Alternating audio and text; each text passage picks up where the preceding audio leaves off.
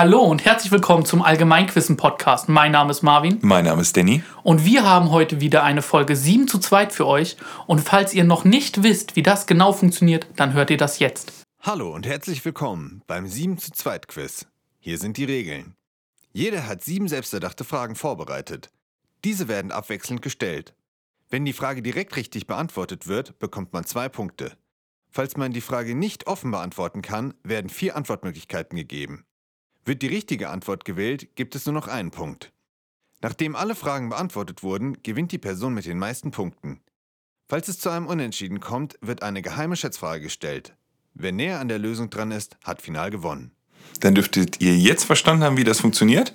Und ich darf heute starten. Und meine erste Frage an dich, Marvin, ist: In welchem Freizeitpark steht die größte Holzachterbahn der Welt? Sowas kann man aus Holz bauen? Sowas kann man aus Holz bauen. Und das ist auch jetzt nicht so eine, nehme ich mal vorweg, so eine kleine. Das ist schon eine richtige große Achterbahn. Nö, es geht ja um die größte der Welt, ne? Um die größte der Welt. Ich habe keinen Plan. Also, ich kenne Phantasialand, da war ich auch schon. Disneyland, Europapark. Aber sonst kenne ich keine. Hm. Gib mir die Antwortmöglichkeiten. Sehr, sehr gerne. Europapark, Heidepark, Disneyland Paris oder der Cedar Point. Okay, Cedar Point, Cedar Point habe ich noch nie gehört. Ich weiß es nicht. Also direkt erstmal raten, sehr schön. Europapark, Disneyland Paris. Cedar Point oder Heidepark? Heidepark, da war ich, ich glaube, da war ich mal. Ja, ich kann darüber nicht viel sagen, also Europapark vielleicht. Du nimmst Europapark? Ich nehme Europapark. Das ist leider falsch. Schade. Es ist der Heidepark. Genau gesagt heißt die Achterbahn Kolossos. Da ist auch so eine Freiheitsstatue und sowas drin. Und die ist, also der höchste Punkt ist 60 Meter hoch. Ich habe die Frage falsch verstanden. Warte, war es die höchste oder die größte? Die größte. Okay, dann doch nicht. Gut. Also ist schon die größte in dem Sinne, aber die, die Gesamthöhe von der Achterbahn beträgt 60 Meter. Da kann man sich vorstellen, wie hoch das ist. Und zu den anderen Antwortmöglichkeiten, Europapark ist der größte deutsche Freizeitpark und Disneyland Paris ist der zweitgrößte und Cedar Point habe ich irgendeine aus den USA genommen. Also Disney Paris ist der zweitgrößte Genau. der Welt. Ist der zweitgrößte der Welt. Okay. Krass. Ja, also ich wollte da schon immer mal hin in Heidepark, habe es aber immer noch nicht geschafft. Und weil eben diese Holzachterbahn, ein Freund von mir, der war schon zigmal da und meinte, das wäre schon ziemlich wahnsinnig und man wäre ein bisschen nervös, weil man muss es sich vorstellen, also ich bin schon bei Achterbahn nervös. Aber wenn das noch aus Holz ist und was auch richtig krass ist, die Pflege von dem Ding, die ist halt kostspielig. Weil da, die muss viel öfter geprüft werden als normale Achterbahn. Na klar, und wahrscheinlich auch viel öfter ausgetauscht irgendwas. Witterung halt, ne? Macht ja absolut Sinn. Aber ist auf jeden Fall eine große Attraktion, die auch mal in Deutschland steht. Ja, vielleicht war ich schon mal da, vielleicht auch nicht. Ich weiß es nicht. Keine Ahnung. Ja, sonst fahren wir einfach nochmal hin. Gute Sache, oder? Ja, Soll ich dir meine erste Frage stellen? gerne. Welche beiden Teilchen bilden zusammen den Kern eines Atoms? Oh Gott, das ist ja wirklich richtig Allgemeinwissen. Es ist ja noch am Anfang, da bleibe ich mal offen. Also ich habe ja ein bisschen auch in der Schule aufgepasst und ich würde, ähm, ich muss ja zwei Sachen nennen, das ist ja klar. Ich nehme Elektron und Proton. Das ist falsch. Das ist falsch. Okay, jetzt habe ich mich lächerlich gemacht. Ähm, du hast immerhin zwei der drei Teilchen genannt, aus denen jedes Atom besteht. Ja, Aber im Kern sind das Elektron und das Neutron. Ah, äh, das. Proton. Im Kern sind das Proton und das Neutron. Und die Elektronen sind quasi die Teilchen, die dann außenrum sind. Mm. Und was eigentlich absurd ist, so ein Atom besteht zu 99% eigentlich aus nichts. inwiefern aus nichts. Also der Kern ist winzig klein im Vergleich zu den ganzen Bahnen, stellt man sich das ja vor, die das Elektron bildet. Wie im wenn du- typischen Modell. Von mir aus. Ja. Und das heißt eigentlich, alles, was du anfasst, ist zum größten Teil nichts, was wir nicht wirklich, also wir können es nicht genau definieren. Also in dem Sinn einfach Leere. Ja, aber es fühlt sich natürlich nicht leer an. Faszinierend. Was wären deine Antwortmöglichkeiten gewesen? Elektron und Neutron, Proton und Neutron, Positron und Elektron und Proton und Positron. Also wäre meine Antwortmöglichkeit gar nicht dabei gewesen. Doch, A, Elektron und Neutron. Ich habe Proton gesagt. Was hast du gesagt? Elektron und Proton. Achso, ja. Nee, deine war nicht dabei. ich habe mich schon gewundert. Na gut. Dann sind es die ersten beiden Fragen und keine Punkte vergeben worden. Ja, War das eine deiner einfachen? Bitte sag nein. doch. Scheiße. Also das ist ja Basiswissen Schule. Ich hatte es falsch in Erinnerung. Dann ähm, kommt meine nächste Frage. Was ist die zweitgrößte Kryptowährung nach Marktkapitalisierung? Das ist doch bestimmt Ethereum. Ich weiß es nicht. Also der größte ist bestimmt Bitcoin. Und ich weiß ehrlich gesagt nicht, was du mit Marktkapitalisierung meinst. Also wie viel die wert sind, hoffentlich. Ich weiß es nicht. Also das kann ich dir ein bisschen geben. Das ist sozusagen, wie viel da rein investiert ist aktuell. Ach so. Genau. Also das ist diese Marktkapitalisierung, wie viel wert dieses Gesamtbild ist. Ist bestimmt nicht ganz richtig erklärt, aber so kann man sich das ungefähr vorstellen. Aber ich will nicht pokern, es steht 0-0. ähm, gib mir bitte die Antwortmöglichkeiten. Bitcoin, Solana, Ethereum und Cardano. Ich bleib bei Ethereum. Das ist richtig. Schade. Na gut. War eine einfachere Frage. Ja. Aber Weil, also, was heißt einfach? Also, wenn man sich jetzt gar nicht damit auskennt, aber man, wenn man so Bitcoin hört, weiß man, okay, das ist der größte und Ethereum hat man dann irgendwie auch schon mal mitbekommen. gibt es die anderen beiden? Ja, die gibt es auch beide. Cardano ist, glaube ich, aktuell auf dem sechsten Platz und Solana bisschen drunter. Das sind schon mit die größten Dinger. Aber nur der Unterschied ist schon gewaltig. Und auch mittlerweile der allseits berühmte Dogecoin, der ja hier viele, viele Leute überraschend reich gemacht hat, der ist auch mittlerweile, glaube ich, unter den Top 15. Weil äh, Elon Musk schön da die Memes verteilt hat. Ja, der Also ganze Coin an sich ist doch eigentlich nur ein Meme. Der ganze Coin ist eigentlich ein Meme, hat auch eigentlich keinen Wert, außer dass du den halt einfach nur handeln kannst, aber sonst kannst du nichts mit dem machen. Aber Ethereum an sich ist ja tatsächlich noch spannender, weil auch wenn man jetzt in Richtung Metaverse und sowas guckt, Ethereum ist tatsächlich der Coin, mit dem du am meisten machen kannst. Damit kannst du, auch wenn es um Sachen Handel geht, NFTs, das läuft so gut wie alles über Ethereum. Weil das Programm so gemacht ist, dass du viel besser diese Transaktion hast. Oder ich, falls jetzt irgendwelche Krypto-Geeks da sind, würden die mich bestimmt korrigieren. Aber sage ich jetzt mal, ich bleibe bei meiner allgemeinen Aussage, mit Ethereum kannst du wesentlich mehr anstellen. Okay. Zum Beispiel ein Freund von mir hat mit Ethereum bei irgendeiner Internetseite einen Planeten gekauft, die es begrenzt gibt. Da hat jemand sozusagen ein Universum programmiert mit einer begrenzten Anzahl so. von Planeten Okay. und hat sozusagen, besitzt er jetzt diesen Planeten. In einem Videospiel oder Nicht in einem Videospiel, in irgendeinem Programm.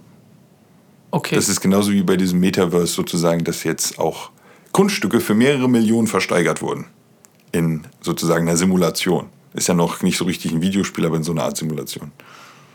Das, wo der gute Mark Zuckerberg überall hin will. Okay. Ja gut, mal gucken. Also ich kann mir das ehrlich gesagt alles noch nicht vorstellen. Mal gucken, wann ich das kann.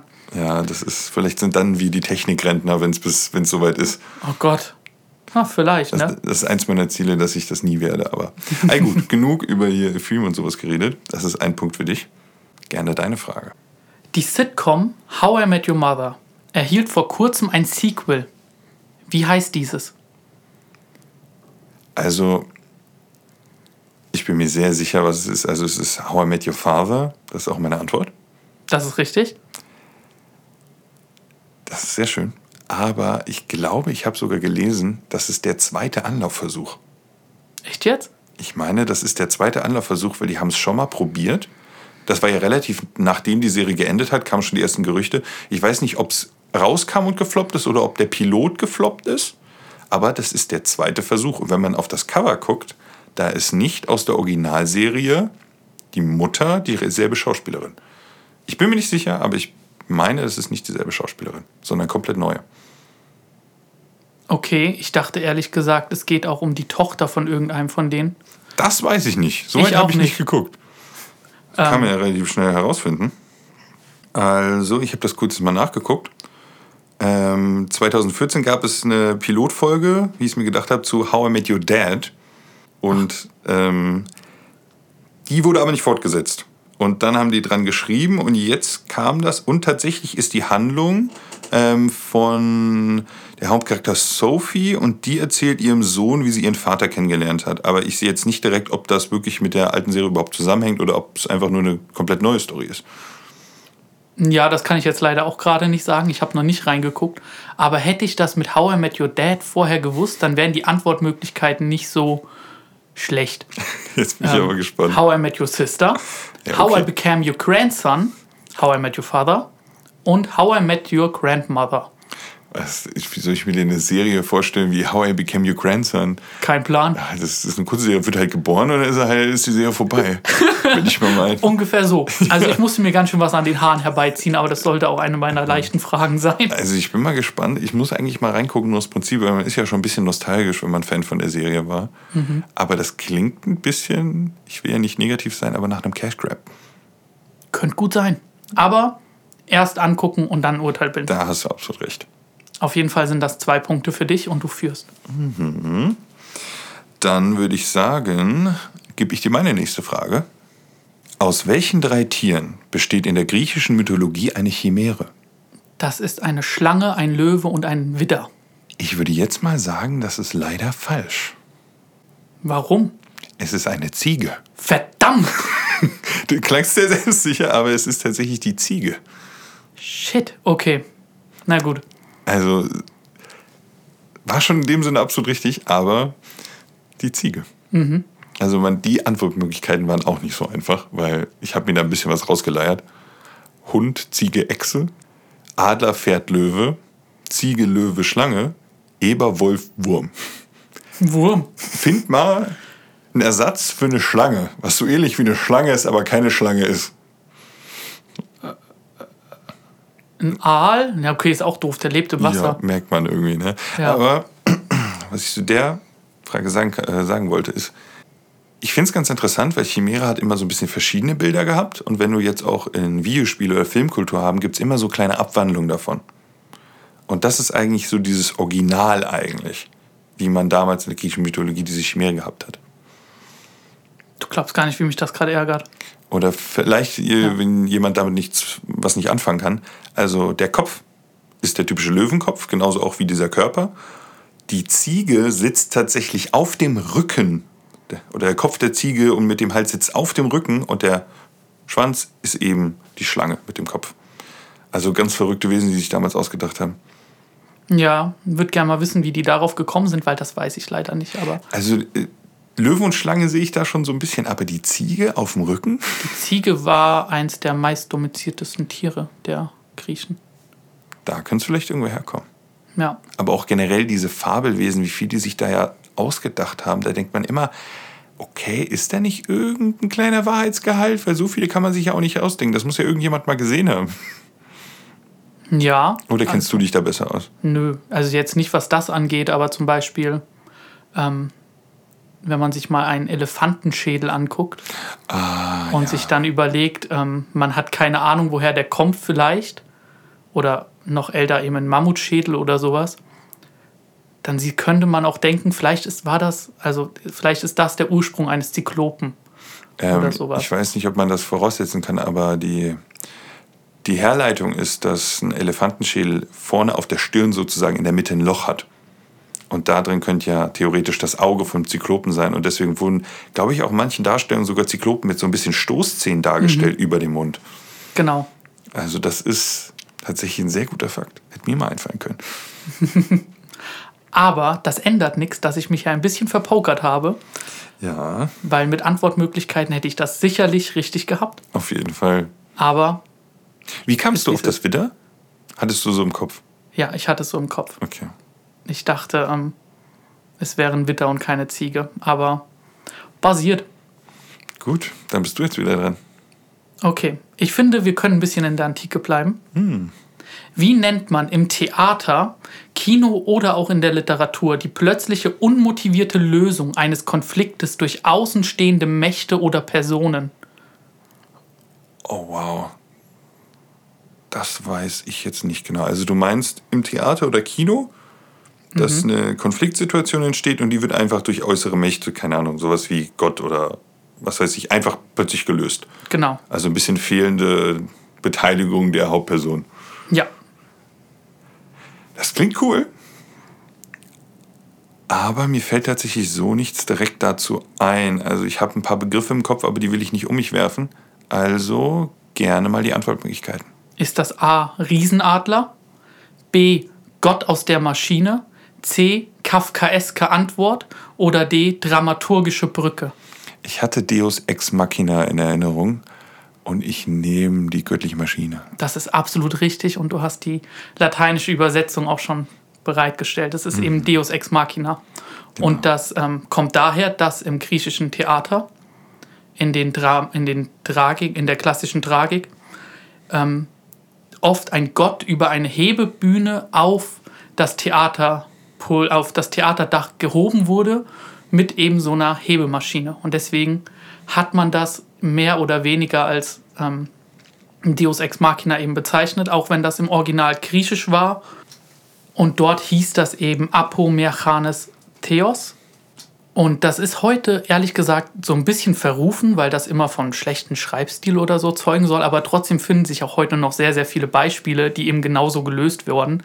Ein habe ich, eins habe ich eigentlich in den Antwortmöglichkeiten vorweggegeben, den Riesenadler, Ah, die teilweise ja, in Herr der Ringe die Story komplett retten. Das stimmt. Und andere Beispiele sind zum Beispiel der T-Rex aus Jurassic Park 1, der aus dem Nichts plötzlich auftaucht und gegen die Raptoren kämpft, damit die überhaupt weg können. Also die Menschen haben nicht viel dafür dann am Ende leisten müssen, um quasi diesen Konflikt mit den Raptoren zu lösen, weil das hat der T-Rex für sie gemacht. Aber wenn du das so sagst, dann kann man das ja in verschiedenen Versionen überall in so Kleinigkeiten sehen bei vielen Filmen. Weil oft wird sich sehr, sehr einfach gemacht, wenn irgendein Konflikt kommt. Also, aber ich finde es super interessant und auch, was mir auch diese Theatervorstellung gegeben hat, ich habe mir das immer so vorgestellt, es ist Deus Ex Machina, dieser Gott, der oben auf der Theaterbühne ist und sozusagen die Fäden in der Hand hat und wenn der richtige Zeitpunkt kommt, dann zieht er an einem und dann bestimmt er dann doch die Handlung. Fand ich immer so ein schönes Bild. Ja, Also sehr, sehr interessante Frage. Ja, und über Filme, die es einfach machen, will ich heute gar nicht reden. sehr gut. Aber leider konnte ich dich damit nicht kriegen, das wusstest du sehr souverän. Und Eine für mich. ich weiß nicht, wie viel es steht. Es steht 3 zu 1 für mich. Okay, dann beantworte ich jetzt offen. Gib her. Ich bin gespannt. Nach welchem deutschen Dichter ist die Universität Frankfurt am Main benannt? Ich bin mir eigentlich ziemlich sicher, dass ich weiß, wer es ist. Ähm, das ist die Goethe-Uni. Das ist absolut richtig. Aber das hat den ganzen Namen, ne? Hat seinen ganzen Namen. Also das, hat, das heißt jetzt die Goethe-Universität Frankfurt oder Frankfurt am Main. Und was ganz interessant ist, früher, als die Uni gegründet wurde 1914, hieß sie Königliche Universität zu Frankfurt am Main. Und dann wurde sie eben umbenannt 1932 zur Johann Wolfgang von Goethe Uni. Aber erst 1914 gegründet. 1914 gegründet oder eröffnet steht hier. Und dann 1932 wurde sie dann zu dem jetzigen Namen umgenannt. Das ist ziemlich jung für eine Uni. Aber Mir kam es fast gefühlt alt vor, aber wo du sagst, das ist eigentlich ziemlich jung für eine also Uni. die ältesten Unis sind im 15. Jahrhundert gegründet worden. Ja, Universität generell und studentische Bewegung sind ja eh ewig alt, ne? Genau. Also studentische Bewegung gab es auf jeden Fall nicht im 15. Jahrhundert. Nee, aber nicht im 15. Jahrhundert. Aber länger als man denkt, sage ich jetzt mal. Das ist jetzt Genau. nichts heutzutage, wir chillen an der Lane und trinken Bier und setzen uns für verschiedene Dinge ein, sondern diese studentischen politischen Bewegungen. wir haben eine ja ganze ganz Epoche lange. danach genannt. Stimmt. Die ganze Epoche vor März ist quasi davon bezeichnet. Das ist die Zeit zwischen 1815 und 1848. Aber so oder so würde ich sagen, zwei Punkte für dich. Damit habe ich ausgeglichen, aber ich habe schon wieder vergessen, wer eigentlich immer im Fragenvorteil ist. Ich bin im Fragenvorteil. Verdammt, okay. Na gut, dann stelle ich dir jetzt meine nächste Frage. Welche österreichische Spezialität wird meist mit Pflaumenmus gefüllt und mit Vanillesoße oder zerlassener Butter serviert? Oh, das müsste ich wissen. Also, das sind eine bestimmte Art von Knödel. Bin ich mir sehr, sehr sicher. Oh, aber wie heißen die? Also,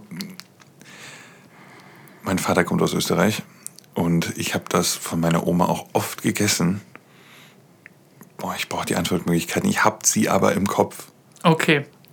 A. Kaiserschmarrn. B. Hüdel. C. Buchteln. Oder D. Germknödel. Es sind die Germknödel. Das sind die Germknödel. Ja, genau richtig. Mit dem Der kommt ja, ich weiß nicht, was oben drauf kommt, ob das Mohn ist oder sowas, macht man oben ja nochmal drauf. Ja. Ja, ich habe immer, ich mag ja keine so gefüllten Marmeladensachen. Ich habe mir das immer außen weggekattet die innere Füllung nicht gegessen. Aber super lecker. Es gibt auch welche ohne Füllung. Das sind dann Buchteln. Ach so, Ja. das war eine kleine Falle. genau. Krass. Ja, aber Ähm. Kaiserschmarrn ist absolut, absolut gut, solange es keine Rosinen drin hat. Aber das, das wusste ich direkt, dass es nicht ist. Aber Germknödel, das verbinde ich vor allem mit Skiurlaub und dann auf der Alm ein Skiwasser und ein Germknödel. Das gehört irgendwann immer mal dazu. Für mich zumindest. Was ist nochmal ein Skiwasser? Das ist eigentlich nur Wasser mit Himbeersirup. Aber ich mag's. Und das Okay. trinke ich auch nur im Skiurlaub. ich dachte immer, Skiwasser ist was Alkoholisches. Nee, gar Okay. nicht. Das für Kinder. Okay. Ja, Also gut. nein, das kann natürlich jeder trinken, aber ähm, ja. Gut, schöne Frage. Immer wieder ein bisschen Essen dabei haben. Aber dann steht es 5 zu 3 für mich.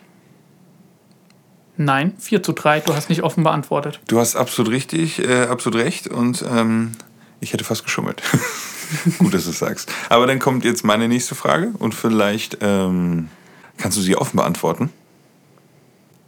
Welche Automarke hält den aktuellen Rekord des meistverkauften Automodells? Bisher wurden mehr als 50 Millionen von ihnen verkauft. Krass, wieso denke ich direkt an den Käfer? Nee. Also ich bin mir eigentlich sicher, dass das bestimmt ein älteres Auto ist, als es noch nicht so viel Auswahl gab. Zur Erklärung, es geht um Automodell. Genau. Das kann auch in dem Sinne, diese Bezeichnung kann auch sozusagen mit neueren Formen hinkommen. Wenn wir sagen jetzt zum Beispiel Mercedes A-Klasse, Ach so. dann gibt es ja die alte und die neue A-Klasse. Aber es ist immer noch die A-Klasse. Die Info würde ich dir gerne vorher geben. Okay, danke. Also ich will eigentlich jetzt nicht pokern und vielleicht sinnlos verschwenden, aber irgendwie denke ich direkt an Volkswagen. Ähm.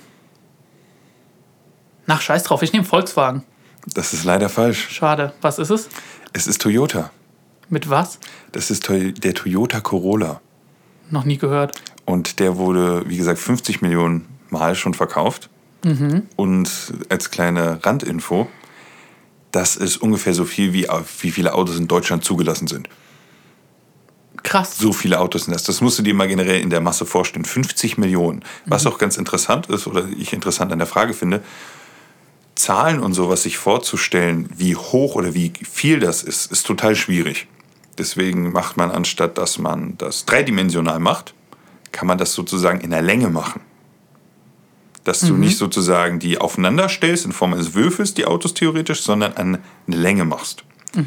Und dann musst du dir vorstellen, wenn das Auto, keine Ahnung, ich weiß jetzt nicht genau, wie der lang ist, sagen wir mal drei Meter oder sowas, 50 Millionen Mal drei Meter aneinandergereiht. Der Umfang der Erde ist 50.000, 40. 40.000, Entschuldigung. Apropos Allgemeinwissen. ähm, 40.000 Kilometer, das ist mehrmals um die Erde rum. Nicht Ja. mehrmals, aber wir haben das gerade nochmal nachgeguckt. Der Toyota Corolla ist ungefähr 4,4 Meter, je nach Modell, aber so ungefähr im Durchschnitt lang. Und die Erde hat einen Umfang von ungefähr 37.400.000 Meter. Und wenn man das alles durchrechnet, kommt man darauf, dass wenn man alle Toyota Corolla, die, man, die verkauft wurden, an eine Linie stellt, würde das 5,88 Mal die Erde umrunden. Und das ist ein viel einfaches Bild, um Masse darzustellen Ja. wie viel das ist. Und das finde ich eigentlich total verrückt, weil 500 Millionen klingt viel, aber jetzt klingt das noch viel, viel mehr. So Krass. kann man sich das gut, so kann man sich das gut vorstellen. Hattest du Volkswagen in deinen Antwortmöglichkeiten? Ich hatte? Volkswagen drin. Ja, Also gut. es ist Dann wäre ich Ford, auch da drauf gegangen. Ford, Toyota, VW, Renault. Und Mhm. ähm, der zweitverkauft, äh, zweitmeistverkaufte ist auch ein Ford Pickup. Verdammt. Ja. Nicht mal VW stellt den zwei. Ja, okay. Nee, das Gut. nicht. Gut, aber dann leider kein Punkt für dich. Leider kein Punkt für mich. Und ich gebe dir jetzt die nächste Frage. Sehr gerne. Welcher Opernzyklus gliedert sich in unter anderem die Teile Das Rheingold, die Walküre und Götterdämmerung? Könntest du die Frage nochmal vorlesen, weil die ist äh, schwer. Welcher Opernzyklus gliedert sich in die Teile Das Rheingold, die Walküre und Götterdämmerung? Also ich bin ganz ehrlich, ich weiß nicht genau, wie diese Opernzyklen oder was dieser Opernzyklus sein soll und Götterdämmerung habe ich mal gehört. also kann aber auch von irgendwas ganz anderes sein. Ich brauche definitiv die Antwortmöglichkeiten. Ist es A, die Zauberflöte? Ist es B, Lohegrin? Ist es C, der Ring der Nibelungen? Oder D, der fliegende Holländer? Jetzt kann ich was damit anfangen, was mit Opernzyklus gemeint ist. Und ähm, gerne nochmal die Antwortmöglichkeiten. A, die Zauberflöte? B, Lohegrin? C, der Ring der Nibelungen? Oder D, der fliegende Holländer? Oh Gott, die Frage ist wirklich nicht einfach. Aber ich habe das Gefühl, ich könnte irgendwie drauf kommen, aber ich muss irgendwie raten. Also Götterdämmerung habe ich mit irgendwas in Verbindung. Zauberflöte kennt man, würde ich behaupten. Ring der Nibelungen kann man kennen, würde ich sagen. Dann hatte man noch Antwort B. Lohegrin und der fliegende Holländer. Der fliegende Holländer kennt man ja auch irgendwo. Aber ich, habe, ich verbinde mit keinem der Opern Götterdämmerung oder sowas dergleichen. Ich gehe auf Lohegrin. Das ist leider falsch. Nein, schade. Es wäre der Ring der Nibelungen. Das habe ich mir gedacht. Ich habe es mir gedacht, aber ich hab, konnte es nicht ganz verbinden. Und das sind beides Opern von Richard Wagner. Mhm. Lohegrin und der Ring der Nibelungen. Und ich habe extra gesagt, unter anderem die Teile, Mhm. weil es gibt noch einen vierten, der ich finde die Frage zu sehr entschärft hätte. Mhm. Und der heißt Siegfried. Ah, ja. Und ähm, Nibelungen verbindet man auf jeden Fall ja mit Siegfried. Die Ja. Nibelungen-Saga. Das stimmt. Ja. Ja. Das wäre einfach gewesen. Sowas verdammt schwer. Aber Götterdämmerung kenne ich dann höchstwahrscheinlich vom Nibelungenlied. Kann gut sein. Ähm, aber vielleicht auch aus Iron Sky, weil da heißt dieses riesige, diese riesige Maschine Götterdämmerung. Ich habe Iron Sky nie gesehen, also das kann ich ja ausschließen. Okay. Aber ich hatte es irgendwo da im Kopf. Vor allem Nibelungenlied kenne ich auch. Ja, aber ich glaube, die anderen sind auch alle gar keine Zyklen. Also ich habe nicht so viel nachgelesen, aber ich denke, dass nur der Ring der Nibelungen eben aus mehreren Opern besteht, eben aus das Rheingold, die Walküre, Götter, äh, Siegfried und Götterdämmerung. Da habe ich natürlich schon falsch, äh, falsch interpretiert. Ich dachte, okay, Opernzyklus, dann ist das eine Oper, die auch vielleicht länger geht oder was weiß ich oder so umfangreich ist. Aber da hatte ich zu wenig Infos. Aber sehr schöne Frage. Warst du schon mal in einer Oper? Leider noch nicht. Ich auch noch nicht. Irgendwann mal. Würde ich auf jeden Fall mal machen. Aber das ist, glaube ich, auch Geschmackssache. Es wird ja, sag ich jetzt mal, unter, sag ich jetzt mal, in meinem Bekanntenkreis war Opern immer schon so ein bisschen so, ah, so alt eingesessen. Und da so ein, so ein Pfad reinzufinden, ist, glaube ich, gar nicht so einfach. Genau. Niemals über etwas urteilen, was man noch nicht kennt. Wie du schon gesagt hast. Auch wenn ich nicht weiß, ob ich irgendein Wort verstehen würde, wenn die da singen, aber mal gucken. Das stimmt. Ja, ey gut, dann leider kein Punkt für mich. aber das war auch meine schwerste Frage. War echt nicht, echt nicht einfach.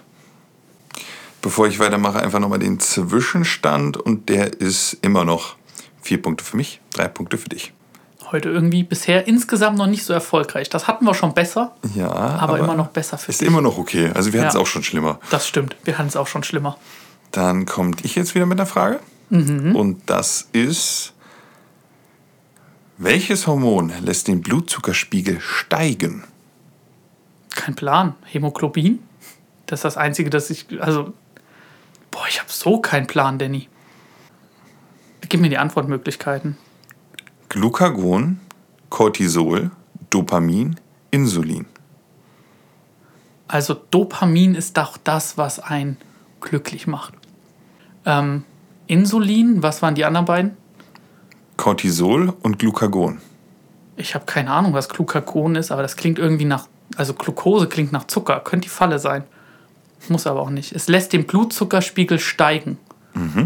Glucagon. Insulin und Cortisol. Cortisol. Ich kenne Also nicht, Cortis Cort nicht Cortison. Nicht Cortison, Cortisol. okay, ich weiß es nicht. Ich darf raten, aber ich habe es auf, also ich habe es ziemlich sicher auf drei beschränkt, weil Dopamin, denke ich, raus ist. Und ich nehme das, was nach Zucker klingt. Glucagon. Das ist absolut richtig. Sehr gut. Glucagon lässt den Blutzuckerspiegel steigen, Insulin senkt ihn. Dopamin ist Glückshormon, wie du schon gesagt hast. Und Cortisol ist der Botenstoff, der für Stress und sowas verantwortlich ist. Okay. Genau. Das hatte ich schon mal irgendwo gehört, aber damit konnte ich nichts anfangen. Das sind die verschiedenen Begriffe. Eine kleine Reise in den Hormonbereich. Aber Insulin kennt man ja eben wegen auch Diabetes, Blutzuckerspiegel senken und Glucagon ist sozusagen der Gegensatz dazu. Dadurch steigt der Blutzuckerspiegel wieder. Aber die Herleitung kam ich gar nicht drauf mit hier Glukosezucker ist echt gar nicht schlecht. Hat bestimmt einen Zusammenhang.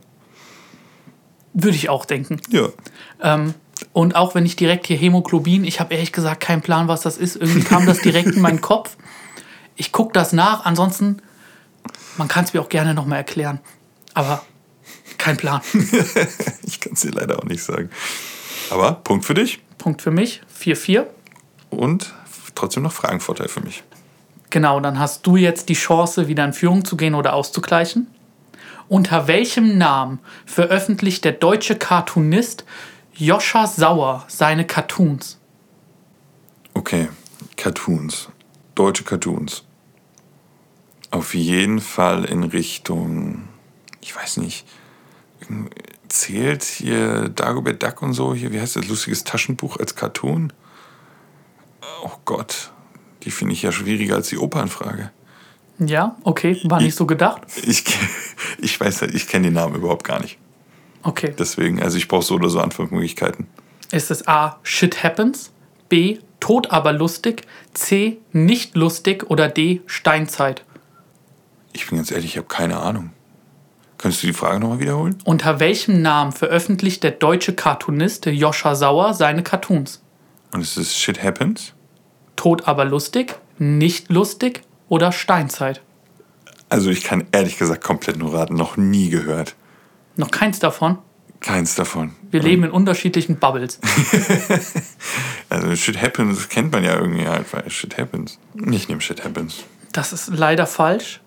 Das ist von Ralf Rute das Motto. Shit happens. Ähm, es ist nicht lustig. Noch nie gehört? Nein. Noch nie? Nee. Okay, krass. Also hatte ich falsch eingeschätzt. Ja, dann erzähl mal. Also nicht lustig ist einfach nur die. Ähm, das steht auf seinen Büchern, wenn er Cartoons veröffentlicht. Oder auch in seinen Cartoons. Was sind das für Cartoons?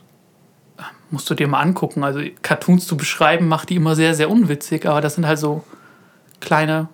Aber Bildwitze. Hat, hat der irgendeine Figur, so eine Präsente oder sowas? Oder Gar nicht. Das so- wechselt erst. Also vielleicht kennst du von ihm die Lemming-Cartoons oder der macht ganz viele mit ähm, Tod. Also mit dem Sensenmann macht er. Ach, das habe ich, glaube ich, mal gesehen.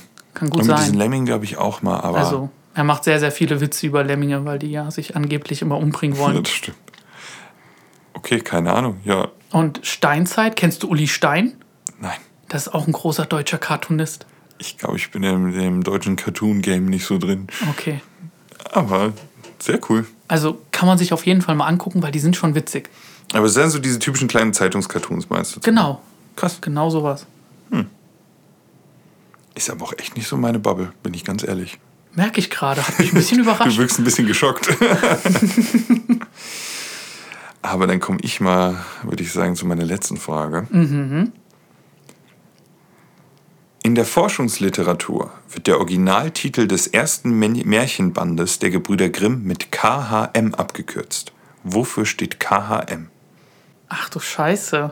Also ich hatte ja mal gefühlt ein halbes Jahr lang Deutsch studiert oder so.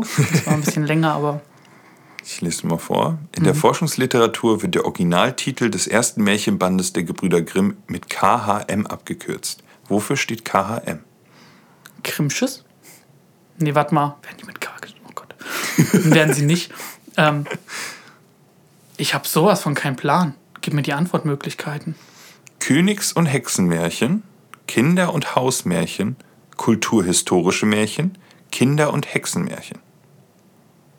Okay, Ich sag nochmal. bitte. Königs- und Hexenmärchen, Kinder- und Hausmärchen, kulturhistorische Märchen, Kinder- und Hexenmärchen. Kinder- und Hausmärchen. Absolut richtig. Das klang irgendwie am schönsten. KHM ist Kinder- und Hausmärchen und das ist der erste Band von den Okay. Gebrüder Grimm. Und in der Krass. Forschungsliteratur wird das eben kurz abgekürzt. Mit eben KHM, ist ja auch in dem Sinne verständlich. Die Antwortmöglichkeiten waren auch gar nicht so einfach zu machen, muss ich sagen, weil Kinder- und, Hexenmär äh, Kinder- und Hausmärchen sticht ja da auch ein bisschen raus, muss ich sagen. Aber trotzdem, Punkt für dich auf jeden Fall. Also frag mich, also keine Ahnung. Es hat sich irgendwie richtig angefühlt. Ich habe geraten. Ich wusste es nicht. Aber es ist ja üblich, dass man lange Sachen in äh, Forschungsliteratur immer abkürzt. Das ist ja auch verdammt altes Buch.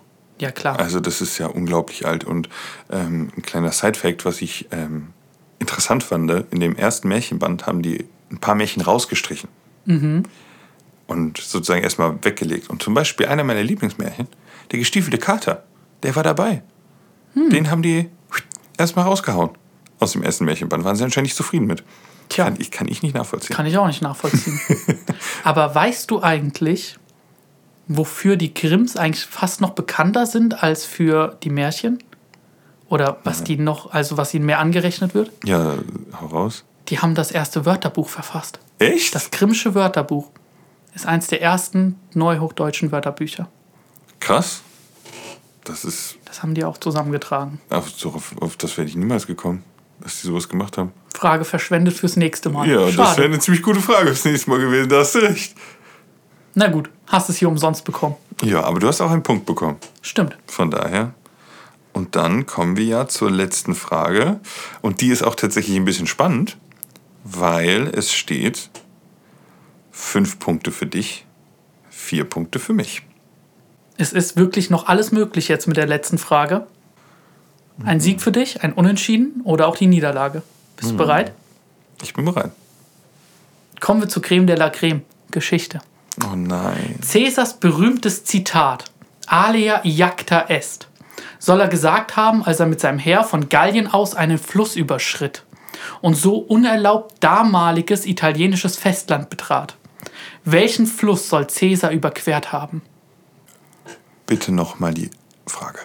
Cäsars berühmtes Zitat Alea iacta est soll er gesagt haben, als er mit seinem Heer von Gallien aus einen Fluss überschritt und so unerlaubt damaliges italienisches Festland betrat. Welchen Fluss soll Cäsar überquert haben? Also das ist ja das Zitat, die Würfel sind gefallen. Das ist Genau. ja nicht das andere. Aber welcher Fluss? Und du hast ja gesagt, italienischer Boden. Damaliges Damal- italienisches Festland. damaliges italienisches Festland. Das ist jetzt natürlich blöd, weil die Frage weiß ich nicht und damit ist der Sieg ja schon mal weg. Aber ich will ja auch nicht verlieren, weil es gibt ja noch eine Schätzfrage. Also muss ich auf Nummer sicher gehen. Ich gehe auf die Antwortmöglichkeiten. Okay, ist das A der Euphrat? Ist es B die Loire? Ist es C der Rubikon? Oder D der Tiber? Oh Gott, Tiber habe ich irgendwo mal gehört. Irgendwie Rumikon, äh, was du da gesagt hast, klingt irgendwie gut. Ich, ich kann die Flüsse überhaupt gar nicht einschätzen, aber ich nehme Tiber. Das ist leider falsch. Das ist der Nein. Fluss, der direkt durch Rom geht. Rumikon, Na ja, Rubikon ist richtig. Rubikon.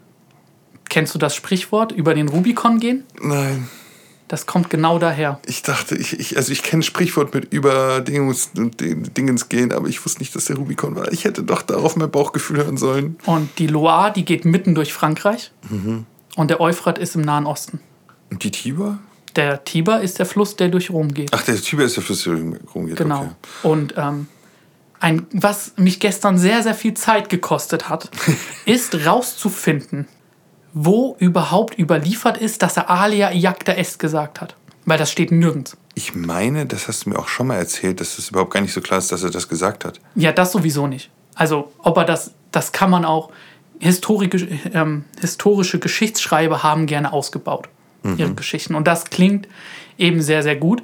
Aber man findet tatsächlich in lateinischen Schriften nur einmal es umgekehrt. Und zwar als iacta alea est. Und ähm, das passt zu etwas anderem und würde nicht bedeuten, der Würfel ist gefallen, sondern der Würfel ist geworfen. Und das passt auch zu anderen Übersetzungen von Plutarch zum Beispiel, hochgeworfen sei der Würfel, von Appian, der Würfel sei hochgeworfen. Und das ändert die Bedeutung komplett, weil es nicht, was, was bedeutet für dich, der Würfel ist gefallen? Ja, ist entschieden. Genau, es ist entschieden. Aber genau das soll, wird eigentlich dann nicht damit gesagt, sondern jetzt ist der Würfel in der Luft und alles, was danach passiert, Ist unklar. ist unklar. Und das findet sich überall. Und ich habe es nicht gefunden, wo es steht, dass eben die geläufige Übersetzung oder die genau diese Zitat alia iacta est, dass ich ähm, oder dass wir alle eigentlich kennen. Das findet man nicht. Aber jetzt vom ganzen Reden, ich habe gewonnen. Hast gewonnen. War aber auch eine knackig gute Frage, würde ich mal sagen. Ja, ich wollte es mit Flüssen nehmen, die man vielleicht komplett ausschließen kann aufgrund der Lage. Da kenne ich mich zu wenig mit Flüssen aus. Da bin ich ganz ehrlich. Aber der Sieg geht an dich. Herzlichen Yeah. Glückwunsch. Dankeschön. Mhm, Heute dann doch plötzlich spannend geworden. Am Anfang ein bisschen langsam, aber dann Mhm. Kopf an Kopf rennen. Haben wir vielleicht gar nicht so wahrgenommen, aber War ganz schön knapp. war ganz schön knapp. Und eine Sache noch kurz dazu. Ganz, ganz kurz. Gar kein Problem. Und zwar, ähm, warum ich damaliges italienisches Festland sagen musste, ist, dass um die Zeit 50 vor Christus Norditalien noch nicht zum italienischen Festland gehörte. Das war die Provinz Gallia Cisalpina, bedeutet eben diesseitige, diesalpiges Gallien. Und deswegen musste man das so sagen. Ist ja wichtig, das zu spezifizieren, ne? Genau. Und falls irgendjemand weiß, wo Alia Iacta S steht, bitte schreibt es mir. Da kann man ja einfach hier auf unseren Instagram vorbeigucken und einfach mal schreiben. Genau. Weil generell, wenn ihr irgendwelche Fragen oder Anreize habt, gerne mal eine Nachricht schreiben oder irgendwo unter einem Post einen Kommentar da lassen. Und damit kommen wir zur Schätzfrage. Die, auch wenn du gewonnen hast, stellen wir sie ja trotzdem. Mhm. Und dann schauen wir mal nach, welches heute ist. Wie viel wiegt die Zunge eines Blauwals, die sogar mehr wiegt als ein Elefant? Okay, gut, dass da das Gewicht vom Elefant schon mal drin ist. Ich weiß nicht mehr genau, wie viel ein Elefant wiegt. Ich habe so eine grobe Idee. Boah, mehr als eine Tonne? Keine Ahnung. Ich glaube nicht. Vielleicht. Blauwal ist ja absolut riesig. Die Zunge von einem Blauwal, ich glaube, die nimmt schon relativ viel Raum rein. Ich weiß gar nicht, wie viel ein Blauwal wiegt. Das hatten wir doch mal. Das hatten wir auch mal. Das waren 150 Tonnen. Warum verrätst du mir das? Ach, ist ja eh egal heute. Aber von daher, 150 Tonnen. Oder? Ich glaube schon. Ich habe jetzt meine Zahl einfach. Ich habe auch meine. Was sagst Ich du? fange an. Sechs Tonnen. Ich hätte 24 gesagt. vielleicht bin ich ja viel zu. Ich dachte mir so proportional. Okay. Ich glaube, ich liege vielleicht falsch. Es sind nämlich 3,6 Tonnen. Ha, ich habe einen Elefant deutlich schwerer gemacht, als sie sind. Ups. Was hast du gedacht? Ich dachte, so ein Elefant wiegt so fünf Tonnen.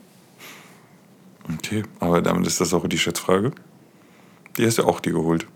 Ja, easy. Naja, dann, wir haben nichts mehr zu sagen, würde ich sagen, in dieser Folge. Außer, dass wir noch hoffen, dass ihr viel Spaß hattet. Wir hören uns auch hoffentlich in der nächsten Folge und noch einen schönen Tag, Abend oder was auch immer.